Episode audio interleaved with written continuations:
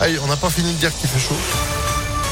On fait le point complet après l'info de Sandrine Ollier. Bonjour. Bonjour Phil, bonjour à tous. À la une, une fusillade ce matin à Lyon. Ça s'est passé vers 6 heures près d'une station de métro dans le 7e arrondissement. Un homme a été tué et un autre a été grièvement blessé. La police judiciaire est chargée de l'enquête.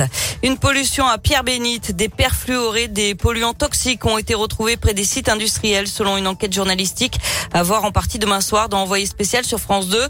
Euh, des analyses de l'air, du sol, du lait maternel, de l'eau du Rhône et de l'eau potable ont été menées par un professeur de chimie qui recommande notamment la fermeture du stade de Pierre-Bénite. Il y a selon lui un danger imminent.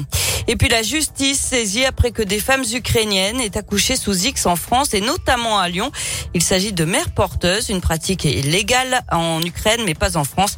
Les plaintes viennent de l'association juriste pour l'enfance opposée à la gestion, euh, à la gestation pour autrui. Et puis le coup d'envoi du bac aujourd'hui, quelques 520 000 lycéens passent les épreuves de spécialité au programme donc deux épreuves, coefficient 16 chacune, ce qui représente quand même un tiers des résultats du bac.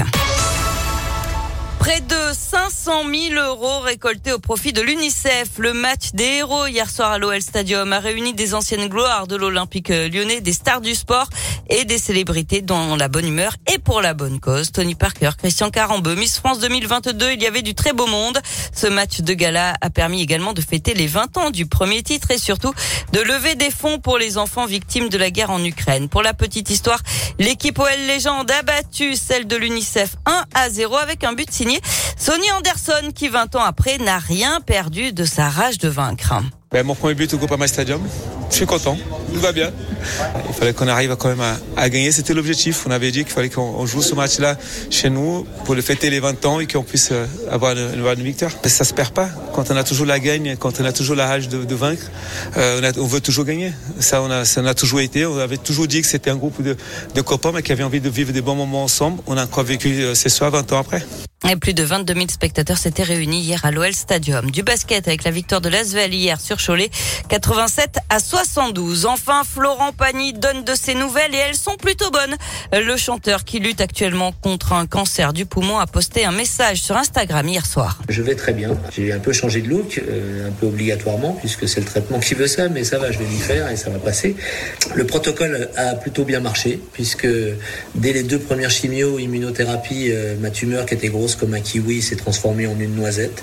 Donc euh, tout de suite derrière, on a envoyé du lourd avec la radiothérapie et les chimios plus intensives. Quand tout ça sera un peu résorbé, on pourra savoir un peu plus les résultats, mais on a très confiance. Alors, je vais finir les The Boys, je vais finir la chimio. Ensuite, j'irai euh, me renforcer, me remplumer. Et puis, euh, bah, si tout se passe bien, on se retrouve l'année prochaine pour terminer ce que j'ai commencé. Donc, ça s'appellera la tournée des 61. Ah oui, puisqu'on rappelle, Florent euh, Pagny avait dû suspendre sa tournée pour ses 60 ans pour se soigner. Eh ben oui, effectivement, euh, ben, il reprend du poil de la bête, c'est plutôt euh, une bonne chose. Merci beaucoup Sandrine pour l'info qui continue sur impactfm.fr. Vous êtes de retour à 9h À tout à l'heure. Allez, 8h34.